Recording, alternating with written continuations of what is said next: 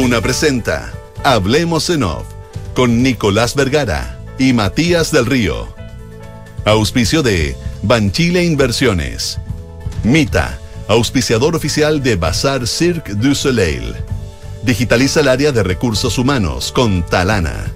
Universidad Andrés Bello. Consorcio. Clínica Alemana. AFP Habitat. Más de 40 años juntos. Santolaya, constructora inmobiliaria. Nuevos sabores llegan a Monticello. Y Asociación Chilena de Seguridad. Duna. Sonidos de tu mundo. Muy buenos días, ¿cómo están ustedes? Son las 8 de la mañana con 5 minutos. Es martes 27 de diciembre. Junto a Matías del Río iniciamos una nueva edición de Hablemos en Off en Radio ¿Cómo estás, Matías? Nicolás, muy buenos días. Muy bien. Eh, estamos esperando una entrevista, no la tenemos todavía. Bueno, no todavía. Oye, apenas la tengamos, no. Sí, sería bueno partir con una noticia que se supo anoche, porque fue, o sea, más bien, fue anoche. Fue anoche sí, sí, es la, la tenemos en primer lugar la pauta. Sí. Mira, eh, tiene que ver con una funa que sufrió el escritor eh, Christian Barker en su casa. Sí con un grupo de, ciclistas fue. Este es un grupo de, No, no tengo idea si son las mismas personas. No son los furiosos ciclistas, pero, pero tuvieron bastante, a contar del estallido social, tuvieron bastante participación. Eran eh, a mí, en lo personal, me tocó una vez enfrentarme, o sea, no enfrentarme, yo no me enfrenté, pero me tocó ver gente que se enfrentaba a uno de estos grupos que subía por la avenida Vitacura, pero en el mes de octubre, eh, últimos días de octubre, primeros días de noviembre del 2019, y me sorprendió la violencia. Pero ya tenemos a nuestro entrevistado, volvamos sobre ese tema después, ¿te parece? Me parece. Y está con nosotros el ministro de Desarrollo Social, Giorgio Jackson. Ministro Jackson, ¿qué tal? Buenos días, gracias por estar con nosotros. Muy buenos días, Nicolás, Matías, ¿cómo están? Hola, ministro, ¿cómo le va? Muy buenos días.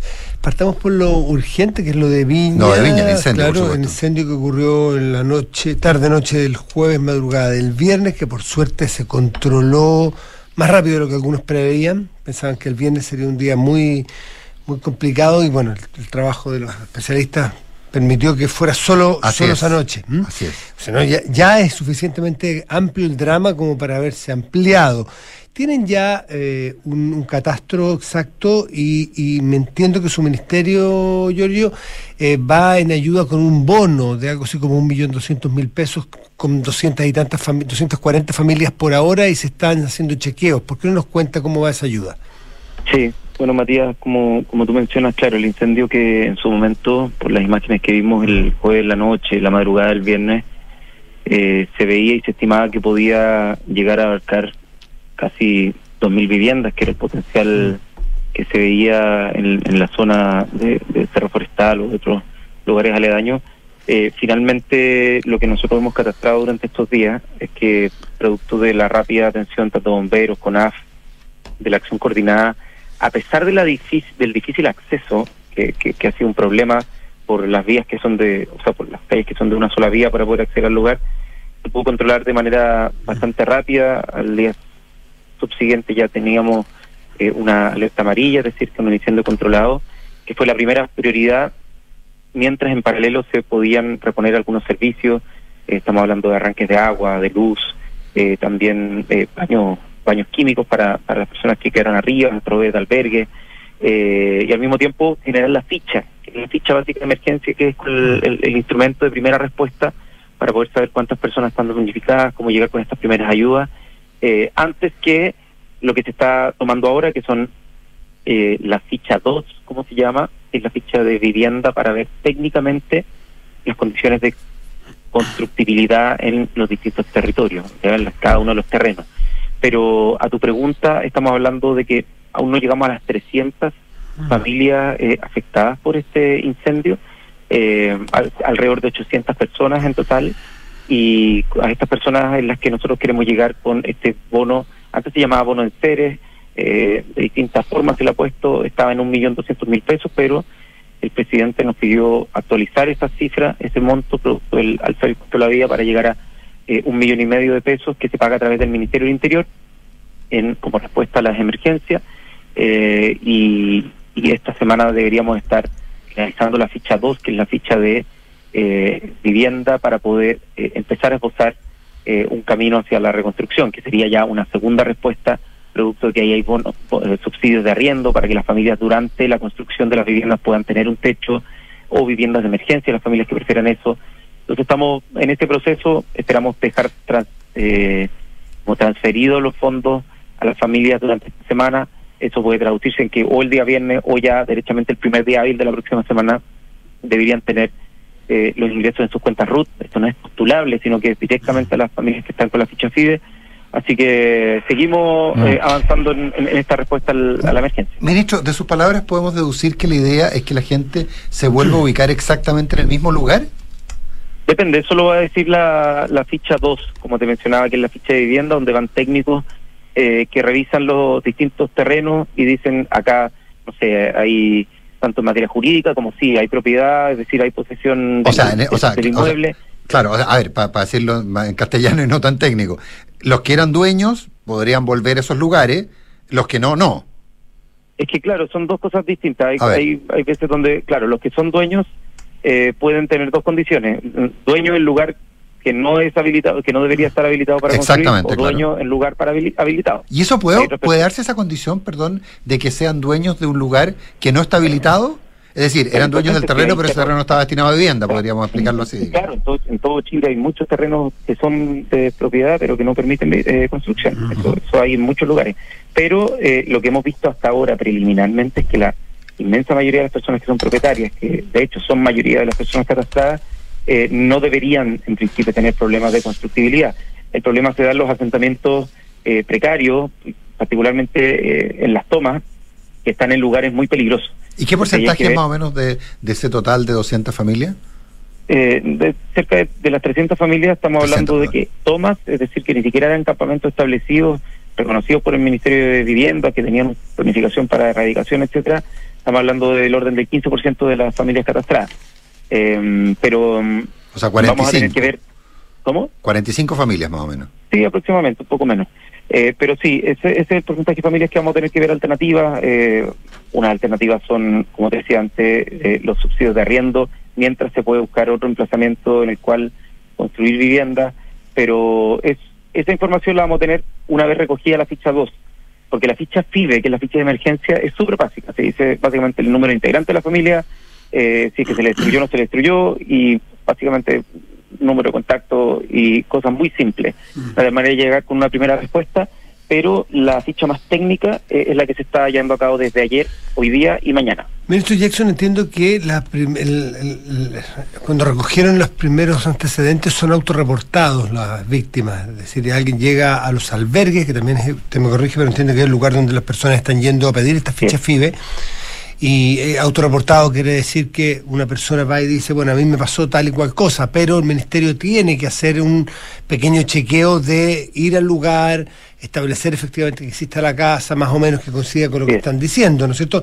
¿Eso es así y tarda cuánto? Eh, bueno, es que eso es lo que, lo que han estado los equipos, porque no solamente se desarrollan los albergues, sino que también arriba, en, en el terreno mismo, eh, se va lugar por lugar, los vecinos dicen, no, esta casa vive tal persona, se cruzan los datos, se va haciendo un chequeo eh, y así se llega a la familia, es autorreporte, pero con funcionarios y funcionarios que están en terreno y que permiten generar un cruce de información entre lo que ven en la realidad mm. y lo que eh, se reporta. O sea, se, chequea, digamos. Sí, sí, se hace un chequeo. Mm. Perfecto. Ministro, y, y, yendo un poquito más, haciendo una mirada más desde arriba, usted que lleva no sé, lleva, estuve en noviembre, lleva tres meses prácticamente en el, ministerio, se, ha encontrado con, además que en género de, formación, entonces eso permite para llevar esa mirada. Tenemos instrumentos para asistencia social rápida como esta, otra que será de más mediano plazo.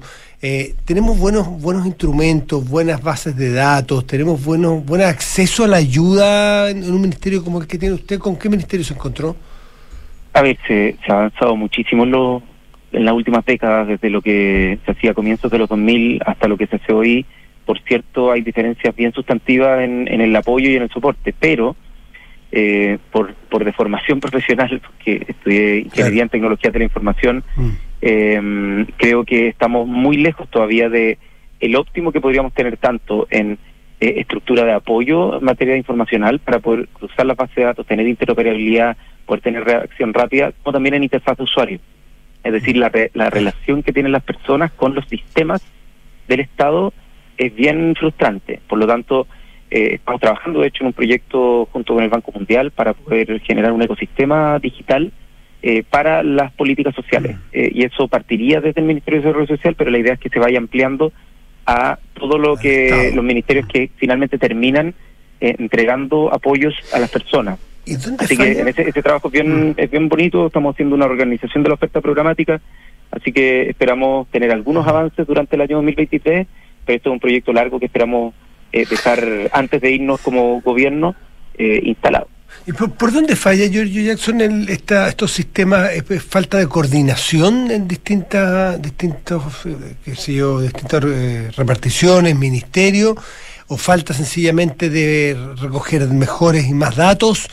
Eh, o sea, organizarlo o tener los datos para poder, porque me imagino que cuando no están bien cruzados los datos pueden duplicarse ayuda, puede no detectarse necesidades de ayuda y, debe perderse muchos recursos. Sí, sí, o sea, y, perderse posibilidades de, impactar en pobreza. O sea, mm. la otra vez eh, yo me pedía el dato de cuántas cargas, es decir, cuántas personas, ya sean niños, niñas, adolescentes, personas con discapacidad o personas mayores de 65, cuántas personas eh, no estaban siendo, eh, como dentro del 40% de menores ingresos, no estaban accediendo a los distintos beneficios que supuestamente están para ese 40%. Y estamos hablando de 900.000 personas. Eh, y eso es por desconocimiento, porque gente no postula, por un montón de cosas. Claro, en la, en la, propia PGU creo que hay un porcentaje importante de gente ah. que teniendo derecho no ha accedido, digamos. Tal cual, entonces tanto viene tanto por el diseño de la política, es decir, que exige que postules, ya que es, una forma de entender la política donde se dice, bueno, el que lo necesita va a ir igual. Y eso yo creo que es una premisa bastante falsa. Hay mucha gente que lo necesita y que no está yendo a acceder. Muchas veces quienes eh, diseñan políticas públicas parten de la base de comportamientos totalmente racionales e informados y, muchas veces eso no ocurre, es completamente cierto. Calle, es completamente cierto. Lo que diferencia una cosa con otra es la técnica de la calle muchas veces. Entonces, hay un diseño institucional, eh, por un lado, yo diría que por otra parte, Chile ha tenido la tentación, los gobiernos, de cada gobierno eh, inventar un nuevo, una nueva ayuda que se va suplementando a las otras y por lo tanto eh, generar una complejidad en la intervención social que hace que cada programa tenga eh, profesionales que como equipos o, funcionan como parcelas. Y por lo tanto las bases de datos que manejan son distintas, los portales de acceso son distintos y un montón de cosas que dificultan la interoperabilidad y también generan más entropía, o sea, generan mayores tendencias a que esto se desordene. Eh, y, yo diría que los esfuerzos, haya, han habido esfuerzos interesantes de tratar de ordenar esta oferta, pero no de una forma tan decidida como, como para integrar todos los beneficios. Y ahora nosotros estamos precisamente en eso. Pero gente, que, gente que ha estado vinculada al tema, ministro, me decía que eso no es fácil, justamente por la existencia de equipos, de grupos, eh, de ciertas redes de intermediación, eh, que no es fácil. Y que no... No, es, no, no digo que sea fácil. No, no, no, por eso le estoy avalando lo que usted plantea, digamos. es un tremendo desafío, digamos pero, pero al menos para mí, de los tres o cuatro desafíos que tiene este ministerio, es dejar una plataforma eh, ordenada en materia de oferta programática, de interfaz con las personas, eh, que haga, eh, sobre todo a las personas que más lo necesitan, más les llegue de forma automática los beneficios y no tengan que ser la travesía por el desierto o esto como le llaman el compra huevos, diciendo de aquí para allá, de aquí para allá, ¿quién, tiene la responsabilidad de dar los beneficios? Entonces, ahí, ahí yo diría que es uno de los principales eh, legados, por así decirlo, en materia de organización de la política social, que al menos esperamos contribuir en este gobierno. Gente, gente con la que yo conversaba ese tema me decía que un, un, un, gran, un gran aporte, pero a su vez un gran problema, son los municipios en términos que son la puerta de entrada de mucha gente al Estado, es, el, es la primera línea de contacto del Estado con la gente, pero que a su vez eso genera ciertos, no, sé si la definición es clientelismo, pero, pero ciertas situaciones que también complejizan porque no, no todo el mundo quiere perder la facultad de ser quien llegue con la solución, digamos. Mm, bueno, es que la mayoría de los beneficios que el gobierno a nivel central tiene eh, para las familias se despliega a través de los municipios. Los programas, por ejemplo, los programas de emprendimiento, los programas de distintas ayudas sociales, eh, las mismas oficinas locales de niñez que ahora estamos instalando para eh, la protección administrativa, la prevención en materia de vulneración de derechos de niños y niñas y adolescentes. Todo esto se hace en convenios con municipios que son los que, como dices tú, son la primera respuesta, la primera cara del Estado. Eh, ahora, la idea es precisamente ir avanzando a que la asignación de beneficios eh, cumpla criterios objetivos y que no queden al arbitrio de una autoridad que pueda generar con esto cierta clientela política. Eh, y eso es algo, un consenso que se tiene que avanzar. Mm. Pero al mismo tiempo se le, eso es un trade-off porque a nivel central tú puedes tener errores de exclusión eh, que, que, dejen fuera población que el propio municipio, con la capilaridad que tiene, puede entender que, eh, que escapan a los cánones del algoritmo que uno pueda tener a nivel central. Entonces yo diría, eh, hay de ambas. Ciertos rangos de discrecionalidad son necesarios, pero no hay que convertirlo todo en discrecional, digamos. Exactamente. Yuri Jackson, eh, si ustedes cuando soñaban con ser gobierno pensaban transformar un montón de áreas, en esta materia puntualmente eh, y conociendo la realidad en el terreno, las necesidades cotidianas, ¿qué, ¿en qué han cambiado, en qué han modificado, en qué han evolucionado en su forma de pensar que la política social eh, debe ser, o cómo la política social debe ser diseñada?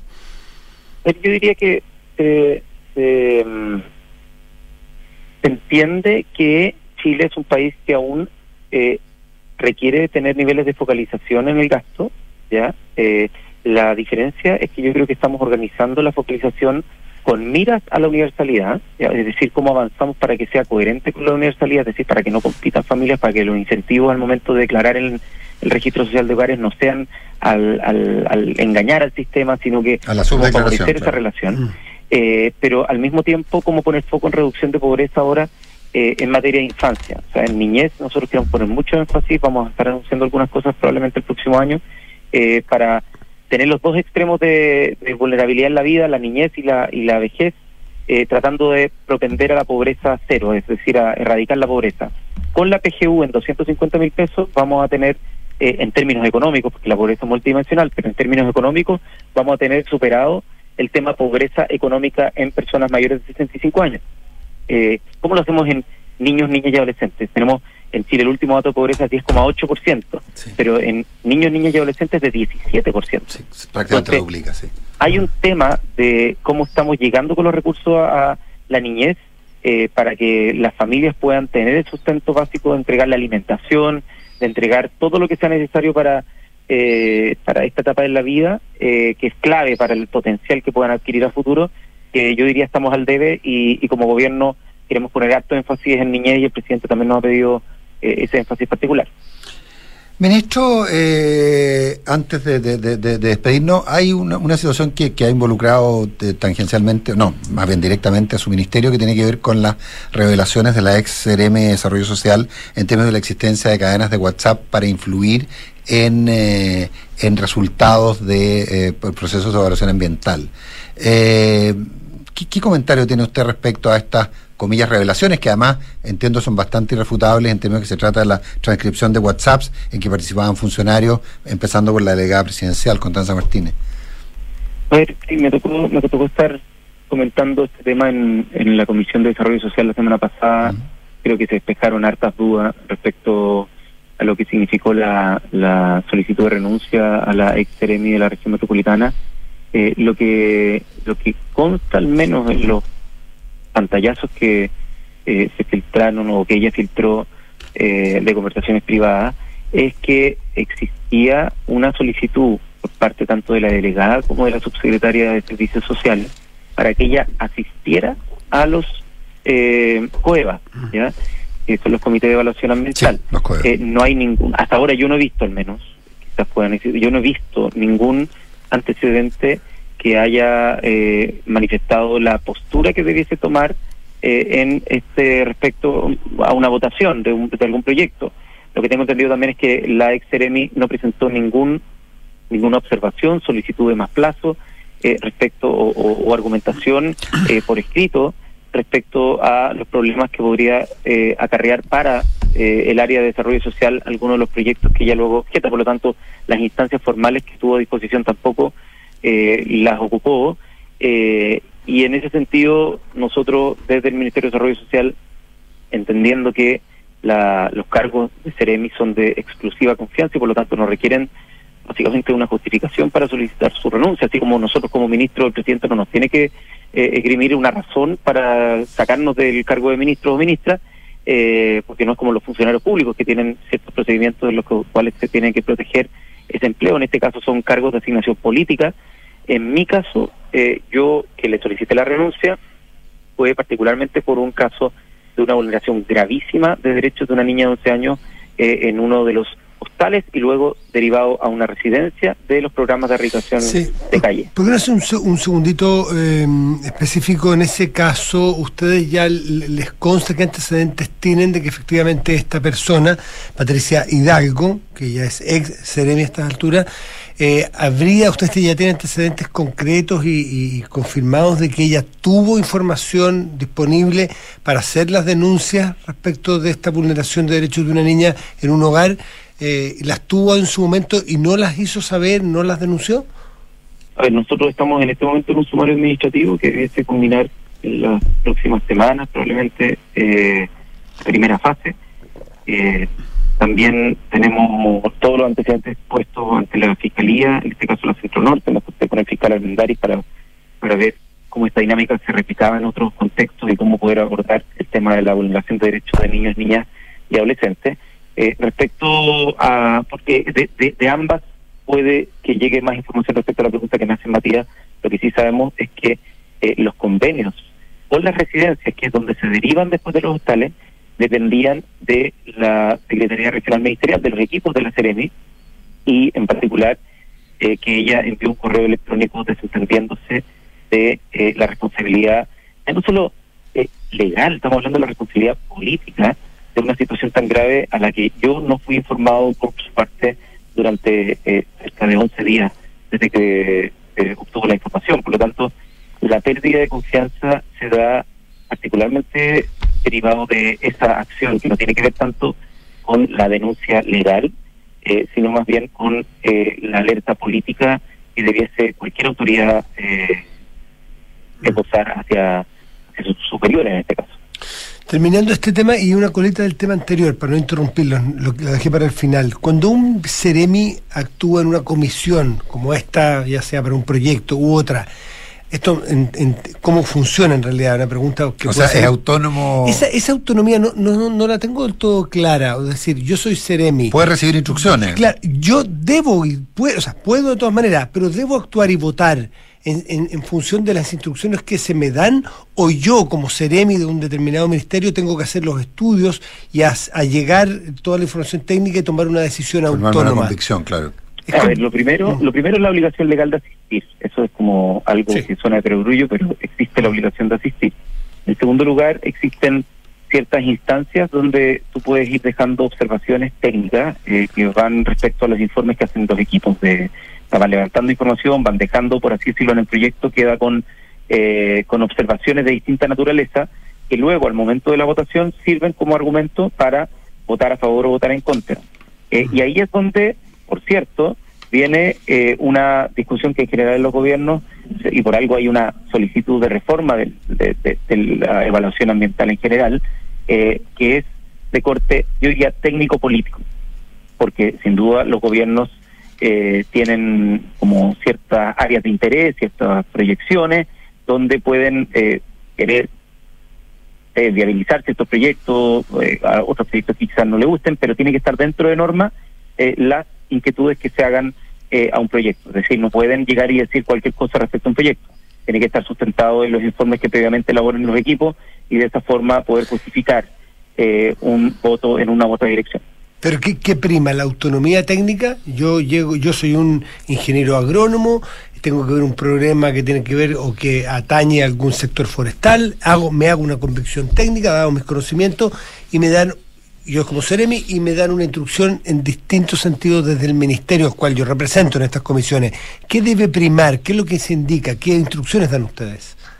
No, la, la, las observaciones que hacen los Seremi en fase sus, informes técnicos y consta en otras votaciones donde la, mm. donde la votación no es la misma entre los distintos Seremi. O sea, ahí consta en que varios de estos COEVA el resultado no es votación unánime por lo tanto, ahí hay una En este caso no lo fue, por ejemplo. claro, hay una pista de que eh, muchas veces se vota distinto y no tiene consecuencias políticas para las personas que lo emiten. Eh, por lo tanto, existe de ambas. Por cierto, eh, existirán en los gobiernos proyectos que sean prioritarios donde se busca eh, propender a solucionar las observaciones que se hagan y tratar de trabajar previamente para que la predisposición de eh, los CEREMI, en vez de a enfocarse en una observación es cómo la resolvemos, no sé, me imagino, yo nunca he participado de esta instancia, pero entiendo que es una mezcla. No, pero, su, ministerio es muy relevante en estos temas y, son temas como hemos visto en el caso, por ejemplo, el que comentamos, el caso Fundamenta, eh, que ha tenido un, un, efecto en términos de empleo, en términos de proyectos paralizados, o sea, un daño importante. Igual, no, es, no es el proyecto particularmente que, que al, cual se refiere la Extremi en particular, eh, eh, ella se, se, está refiriendo a otro. Eh, no, no, no, fundamenta, fundamenta. Cuando habla de, la, de, la, de, la, obsesión. No, no, es sobre la obsesión. Sí, son otros, son, son distintos. No, el WhatsApp, en el caso del WhatsApp es sobre el proyecto Fundamenta y tiene que ver justamente con que la objeción, porque en, en, el, en el grupo de WhatsApp se plantea que la obsesión, la objeción la voy a plantear solo la, la de Vivienda. Y ratificando lo que usted dice, la de Vivienda dice, miren, no encuentro antecedentes y por lo tanto la de Vivienda vota a favor del proyecto. Y los otros, por instrucciones, según se puede, uno puede deducir, votan en contra porque era la intención del Ministerio de Medio Ambiente. Entonces, y son el CEA, en este caso, el Servicio de Evaluación Ambiental, y el, eh, y el, Ministerio de la Vivienda, los dos más, el Servicio de Vivienda, los dos más involucrados en el tema, los dos más expertos, entre comillas, los que votan a favor y los otros tres votan en contra. En este caso específico del cual estamos hablando. Sí, pero no hay, en, las conversaciones, al menos que yo yo vi esa nota, eh, no vi ninguna eh, instrucción, de hecho vi una deliberación entre colegas que se traspasan información, algunos votan de una forma, otros de otra, lo cual deja de manifiesto eh, que no había una instrucción como de, de gobierno única y por lo tanto si uno ve los serenis de vivienda y los que aprobaron siguen estando en el gobierno, por lo tanto... No, no, eh, eso ratifica su tesis, sin duda. Ratifica, el hecho de que se comparten información, llegan a una conclusión y, y, y, exponen su votación en esta instancia. Así que yo al menos no, tengo más antecedentes de, lo que ocurre le, en los otros. Le, sugeriría al ministro que leyera de nuevo la nota porque yo creo que es un poco más, más claro que eso, pero en términos de, de las consecuencias, como usted lo plantea, e, efectivamente así ocurrió. Eh, ministro, ministro Jackson, muchas un gracias. millón de gracias por habernos dado este tiempo. Muchas gracias. Gracias, nos vemos. Que tengan buen fin de año. Igual tú, buenos días. Gracias, ministro. 8.31 minutos. Vamos. Vamos, vamos. ¿Vamos ya? menciones por ahí? Sí, pues, toda la vuelta tenemos más tiempo. Vamos, si quieres un seguro de salud que te entregue una protección especializada en el tratamiento del cáncer y una indemnización de 50 UF de libre disposición frente al diagnóstico comprobado de cáncer, cuenta con consorcio. Solicítalo en consorcio.cl. El movimiento es todo un espectáculo. Imita, auspiciador oficial de Bazar, Cirque du Soleil, sorteará entradas dobles por Instagram entre todos los que arrenden en diciembre y enero. Participe y gana con Mita Rentacar. Ya no necesitas ir a la clínica si tú o tu hijo tiene tos, fiebre, dolor de garganta. Consulta con los especialistas de teleurgencia de clínica alemana.cl y evita los tiempos de espera si tu salud es la alemana. Las decisiones de ahorro que tomas hoy definen tu futuro. En Banchile Inversiones quieren que sepas la importancia de tener un APB. Ingresa a banchileinversiones.cl, infórmate y comienza tu APB ahora. Ahorra tiempo y costos en la gestión del área de recursos humanos con Talana. Dedícale más tiempo a tu equipo. Conoce más en talana.com. Suma a tu equipo a los más de 2,7 millones de trabajadores que ya son parte de la mutualidad líder del país. De una con la ACH, Asociación Chilena de Seguridad.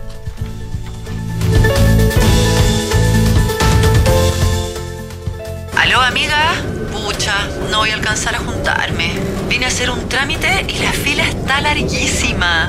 ¿Te ha pasado? Elige Habitat. Más del 82% de nuestros clientes están satisfechos con el servicio recibido por nuestros canales de atención. En AFP Habitat llevamos más de 40 años trabajando para entregarte el mejor servicio. No lo perdamos. Defiende tu libertad de elegir. AFP Habitat.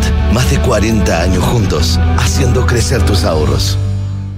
Comprometidos con la promoción del deporte para la formación integral de las personas, Universidad Andrés Bello será la casa de estudios que más deportistas de alto rendimiento presentará en los Juegos Panamericanos y para Panamericanos Santiago 2023. Un orgullo para nuestra universidad y para nuestros más de 100 estudiantes y deportistas de alto rendimiento que con enorme esfuerzo y compromiso compatibilizan exitosamente la práctica de su disciplina con sus estudios. Universidad Andrés Bello. Calidad, compromiso, orgullo.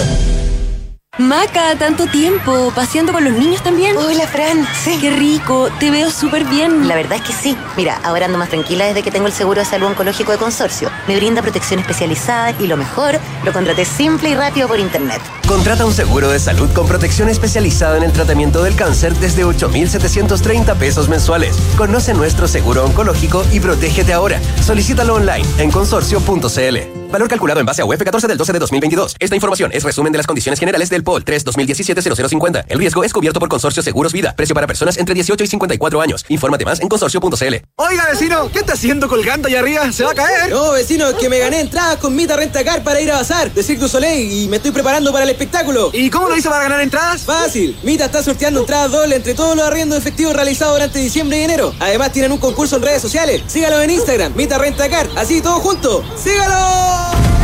Te invita a disfrutar de Bazar de Cirque Soleil en Chile, que se realizará en la gran carpa de espacio riesgo a partir del 19 de enero. Porque en Mita, la movilidad es todo un espectáculo. En la Asociación Chilena de Seguridad abrimos nuestras puertas para entregar salud no laboral a la comunidad. ¿Y si me duele la cadera y estoy en FONASA, igual me podrá atender el H? Sí, puedes. Conoce nuestros servicios disponibles en h.cl slash salud. Asociación Chilena de Seguridad. Nadie cuida mejor a los trabajadores de Chile y sus familias. Servicios disponibles solo para mayores de 18 años. Las mutualidades de empleadores son fiscalizadas por la Superintendencia de Seguridad Social. www.suceso.cl Il Bolo regresa a Chile con nuevo disco dedicado al maestro Ennio Morricone y su gran banda sonora. Il Bolo Live in Concert Tour. Viernes 3 de marzo, 21 horas, Gran Arena Monticello. Entradas por topticket.cl.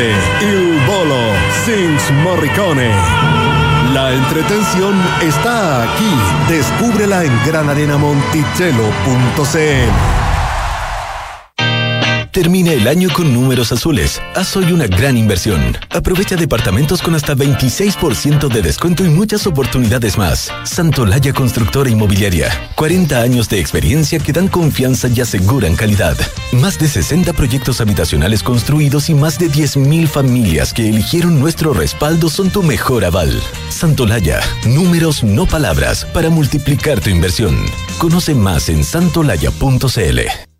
Descarga y usa la aplicación Mi Inversión. Con ella podrás realizar operaciones en cualquier momento del día, revisar el comportamiento de tus inversiones en línea y acceder a recomendaciones y alternativas de inversión de forma 100% digital desde tu celular. Hazte cliente hoy mismo en banchileinversiones.cl.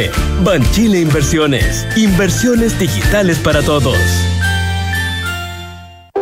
Digitaliza los procesos del área de recursos humanos con Talana, la más completa y robusta plataforma para la gestión de personas. Gracias a los módulos de remuneraciones, asistencia y turnos, firma digital, desarrollo organizacional y reclutamiento y selección, Talana ha ayudado a las empresas a reducir sus costos operacionales. Únete a las miles de empresas que ya han digitalizado su área de recursos humanos con Talana. Conoce más en talana.com.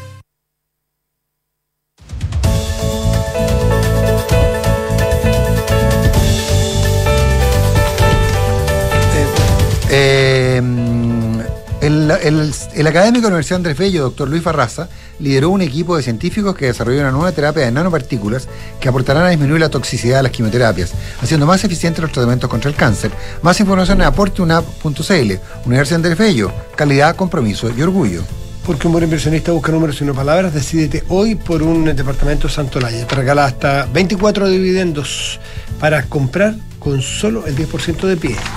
Y en AFP Habitat llevan más de 40 años trabajando para entregarte el mejor servicio. No lo perdamos. AFP Habitat, más de 40 años juntos, haciendo crecer tus ahorros. Il Bolo presenta en Gran Arena Monticello su nuevo disco Il Bolo Sing Morricone.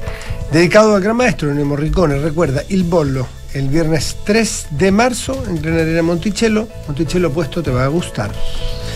8.38 minutos. Cuando empezábamos el programa, antes de la entrevista con el ministro Giorgio Jackson, eh, con Matías intentábamos contar lo que había ocurrido anoche con un grupo de ciclistas, eh, un grupo 50, 60 dicen que, dicen que eran, eh, de ciclistas que se desplazaron por varias comunas de Santiago.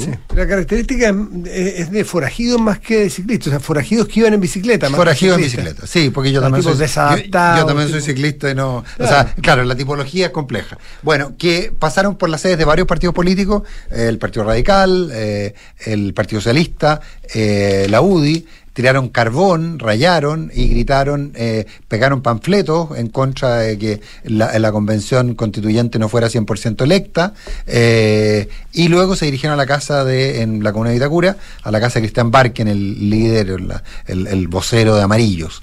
Eh, y fueron bastante violentos, entiendo.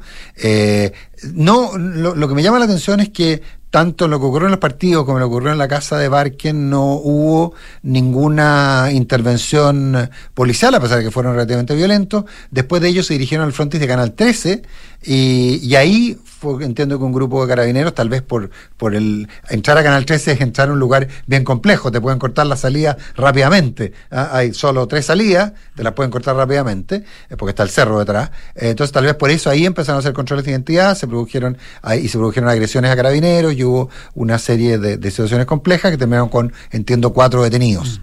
Eh, pero más que eso, lo complejo es la reaparición. Estos grupos habían desaparecido.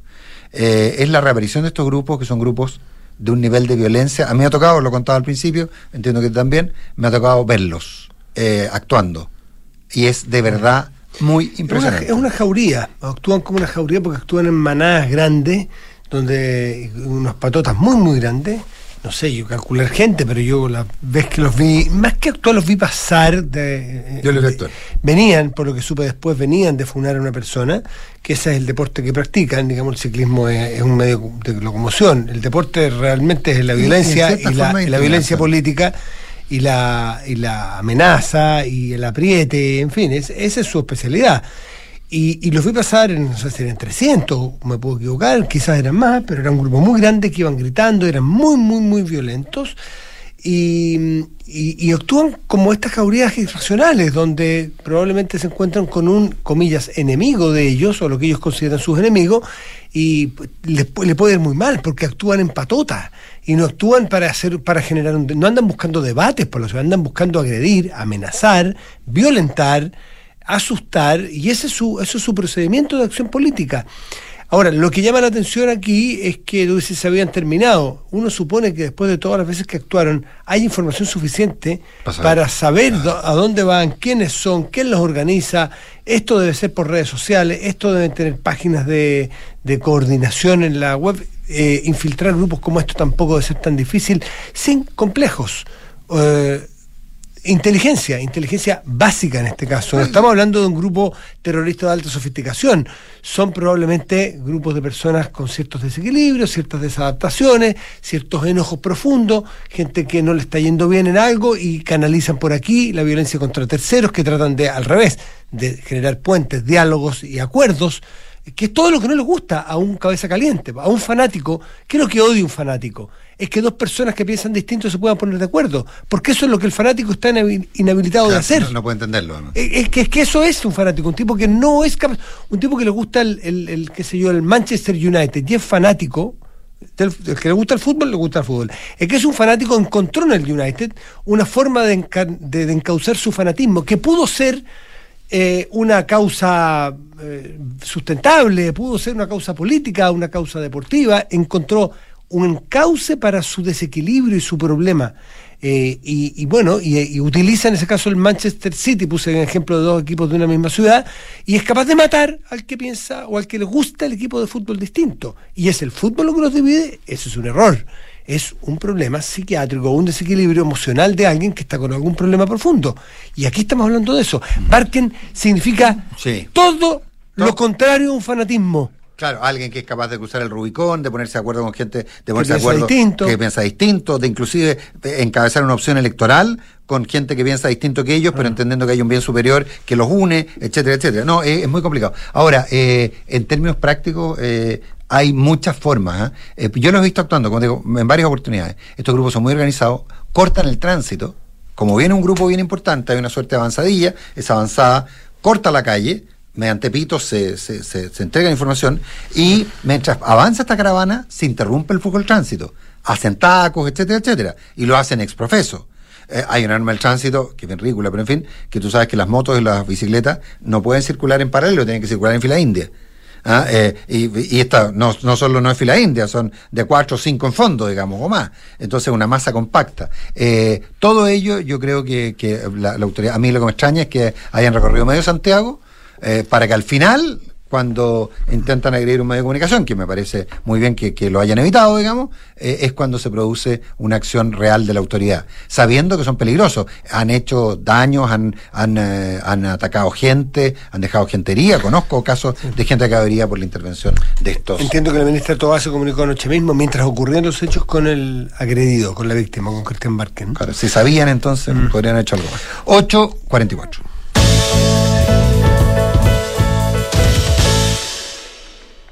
Oye, lo de la Suprema. Sí, estaba preguntando, ¿hay noticias de la Suprema? Pues todavía recordemos que a las ocho y media se suponía que, que, la Corte podía entregar su postulación. Bueno, pero hay toda una hay una declaración política, ¿no? De, de, si el presidente de la República la se pide algo. Claro, si la semana pasada el presidente de la República se comunica un par de veces con el presidente de la Corte Suprema para, para probablemente buscar una, una fórmula que cambie el, el, devenir de los hechos.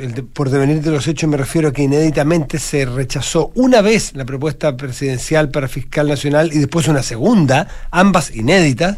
Bueno, eh, yo me imagino que el presidente, en la búsqueda de hacer algo distinto, se comunica con el poder del Estado que lo antecede en esta decisión, es decir, la Corte Suprema, para hacer una búsqueda común.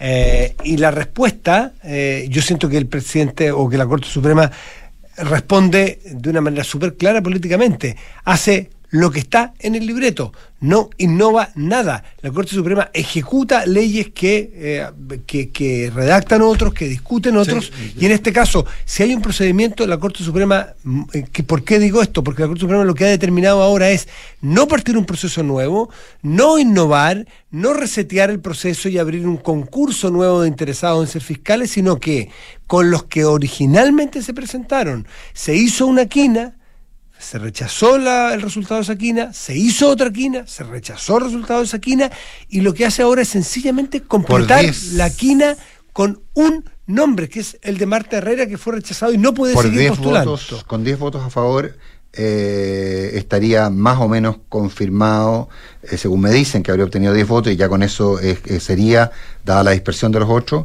sería la información que tengo, no es oficial, por favor, aparentemente sería Erika Mayra la persona designada por la Corte, no, no, no es una fuente. La persona designada por la Corte para rellenar los cubos, porque los otros cuatro siguen en competencia. No, siguen en competencia. Ahora, lo que pasa es que hasta donde yo entiendo, Erika Mayra era una candidata de gran gusto por parte de la moneda. ¿Ah? O sea, en el fondo, eh, eh, si se confirma, como te digo, si se confirma que es Erika Mayra la designada, eh, no, como te digo, es una fuente que habitualmente me entrega muy buena información, pero si eso fuera así, era aquí habría una suerte de empate no le hicieron caso a la moneda respecto de no, le hicieron caso a la moneda respecto de, hacer un nuevo concurso pero sí le, eh, le, estarían otorgando una candidata que es del gusto de la moneda. Es que tiene que ser del gusto entre comillas porque esto no es, que, no es del gusto de, los senadores. de la preferencia o, hay que pasar ah. con dos tercios del senado en la votación por eso da la impresión de que lo que está mal diseñado es un sistema que funcionó mm. para el año 97 cuando se eligió el primer de... No, no, hasta funcionó. ¿eh?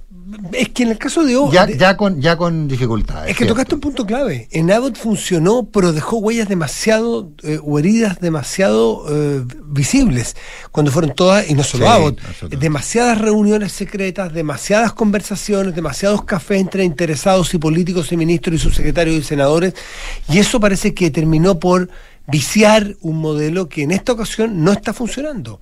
Y es muy malo porque llevamos 90 días prácticamente sin fiscal nacional que empiece ya a echar raíces y a diseñar un modelo hacia adelante, cuando es la mm. primera, primerísima preocupación. Hay una muy interesante columna hoy día de Gabriel Saliasnik en la tercera, en que Saliasnik propone algo que me parece bien interesante, que es que lo que sea necesario para rechazar sea una mayoría sustantiva. Tiene un poco que ver con el nuevo sistema con el nuevo sistema mm, constitucional. Claro, que en el que tú necesitas entre lo que va entre tres, quintos, se aprueba. y se aprueba con dos tercios. Y se rechaza con dos tercios, es decir, lo, que se entonces lo que queda entre tres quintos y dos tercios mm yo, no, sabe que lo rechazo por un, voto más que tres quintos. No, no, no, un momentito, necesita dos tercios, así que discutámoslo de nuevo. Entonces, lo que planteaba Selesnik me parece interesante, que es decir, ok, usted quiere aprobar a alguien, basta con la mayoría simple o con tres quintos, por decirte algo. ¿Quiere rechazarlo? No, no, para eso necesito que me junte dos tercios. Eh, me parece un, un, camino interesante, pero a ver, entendamos también que hay otra cosa. Están, eh, entiendo que están por anunciar, me dicen que en cualquier minuto se anunciaría por parte de la Corte el nombre. Nuestras fuentes nos indican que sería Erika Mayra. Eh, sí, confirmado, Erika Mayra se integra a la quina. Teníamos buena información por, con algunos minutos de anticipación. Así es que Erika Mayra, eh, confirmado, sería la quien se integraría a la quina eh, y por lo tanto, de darse, el, a ver, de nuevo medio gallito esto, pues, como te digo, le dijeron que no al nuevo proceso, pero le dijeron que, pero le proponen una candidatura que es, es, es de gusto a la moneda. Mm. ¿Qué va a pasar en el Senado? Sí. Estén atentos porque es inminente, nos dicen. No, no, ya está confirmado. ¿Allá ustedes se confirmó? Sí, sí, sí, sí. Se confirmó. A ver. Se confirmó. Por lo menos, ya. La directora de la radio nos dice que está 100% ah, confirmado. Ya, está confirmado. Así que. Erika, ¿y qué sabemos de, de Erika Mayra? ¿Tenemos información? Yo, para eh, serte bien franco, no la conozco. Eh, no, yo eh, sé que Erika Mayra era. Mm, eh, fue fiscal, eh, porque Nelly Salvo, que era la otra candidata, era la secretaria general de la Erika Mayra, está 100% confirmado, Matías. No, no intentes. Eh, no, no, no, no, está bien. Yo, yo tenía la información de que estaba a punto de, pero no sabía que. Eh, ya, fue. ya fue. Así que, bueno, en fin. Eh, 8 de la mañana con 50 minutos.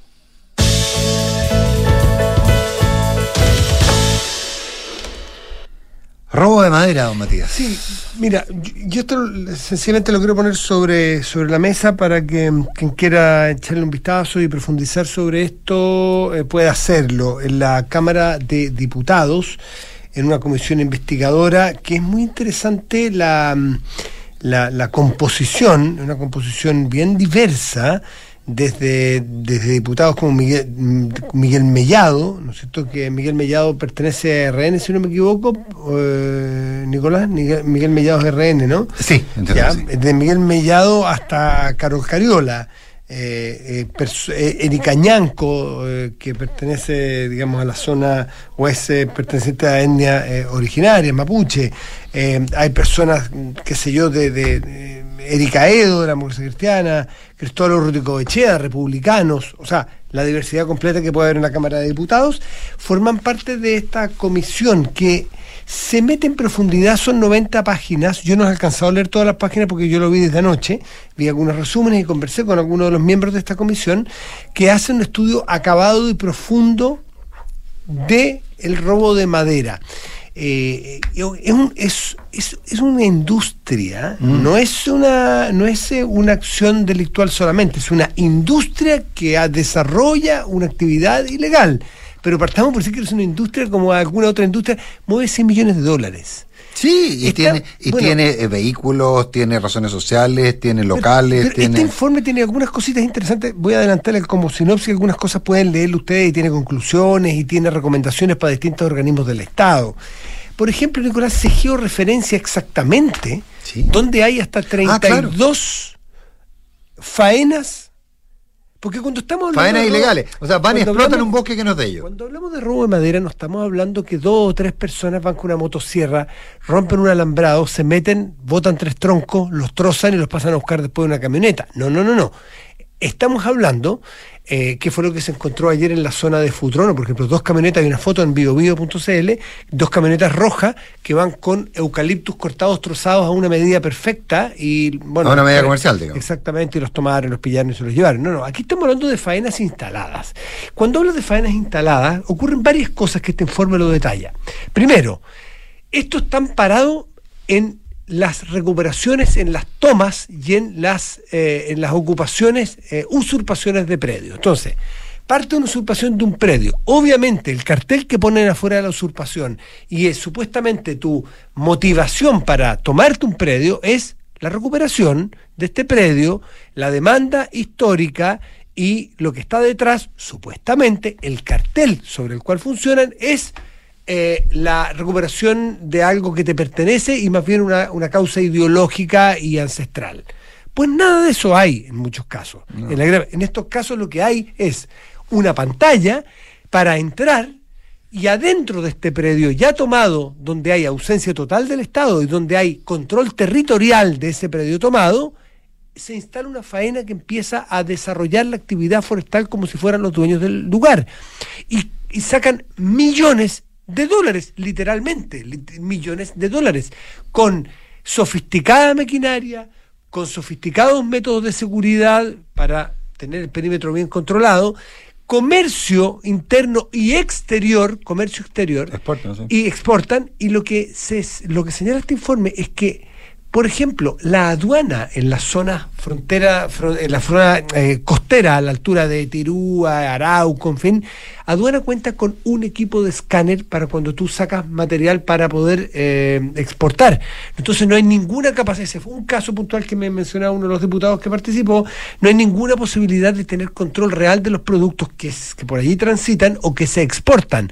Eso pasa con la aduana, pero hay otro tanto con impuestos internos, y otro tanto con la fiscalía, otro tanto con los carabineros que andan en la zona, o sea, zonas totalmente fuera de control. Hay un segundo fenómeno que me narraba esta persona, que descubrieron, que se generan verdaderos hubs delictuales.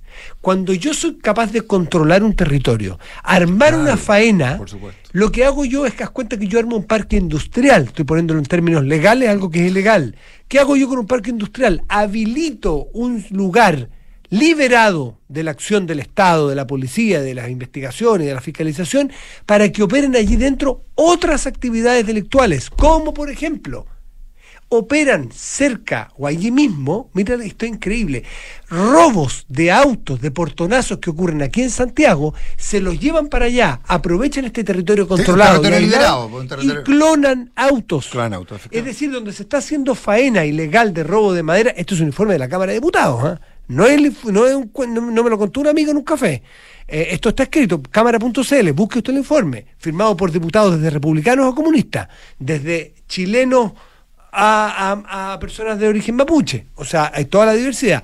Donde tú tienes faenas de, de, extracción y de, y, de, elaboración de, madera robada, operan también, por ejemplo, bueno, tráfico de drogas, que decir, y también clonación de autos robados en portonazos aquí en la región metropolitana. Es decir, verdaderos hubs tecnológicos de innovación eh, sofisticada de delito.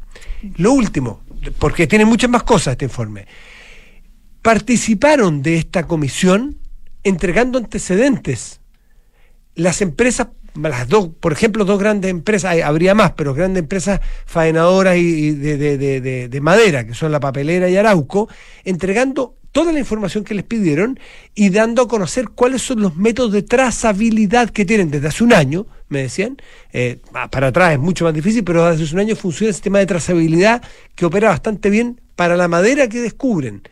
Pero el problema, dice, es que esta misma comisión de la Cámara de Diputados invitó a empresas de retail habituales que comercialicen al público madera y no contestaron. Y no fueron, no estuvieron disponibles como si estuvieron las forestales, por ejemplo, a ir a entregar la información de qué hacen para certificar de que las maderas que están vendiendo, y esto me lo dijo el diputado Erika Edo, por ejemplo, anoche, dice, no nombró ninguna empresa, así que yo tampoco tendría como nombrarla porque no las conozco, no sé a cuál se refiere exactamente, pero dice, madera que probablemente usted y yo hemos comprado para hacer una repisa en la casa, no tenemos ninguna certeza de que no provenga de esta industria ilegal del robo de madera.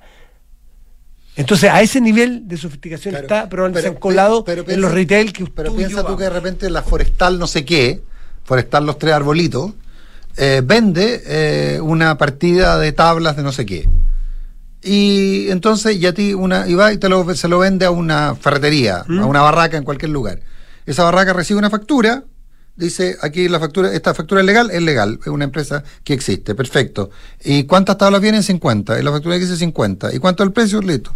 Y ahora, el, el, tema práctico, ¿está obligada esa persona a hacer trazabilidad? No sé si sí o si no, pero hay una cadena que no funciona. Entonces, efectivamente, terminan, comillas, legalizándose. Bueno, oye, eh, nos tenemos que ir, son las 8 de la mañana con 58 minutos. Y, nada, mañana tendremos más temas. Que tengan un buen día. Ya viene Carta Notable con Bárbara Espejo. Hoy de Orson Welles a Rita. Oye, que escribir hartas mujeres Orson Welles. de Orson Welles a Rita en este caso. Y, y después de eso, información privilegiada. Buenos días.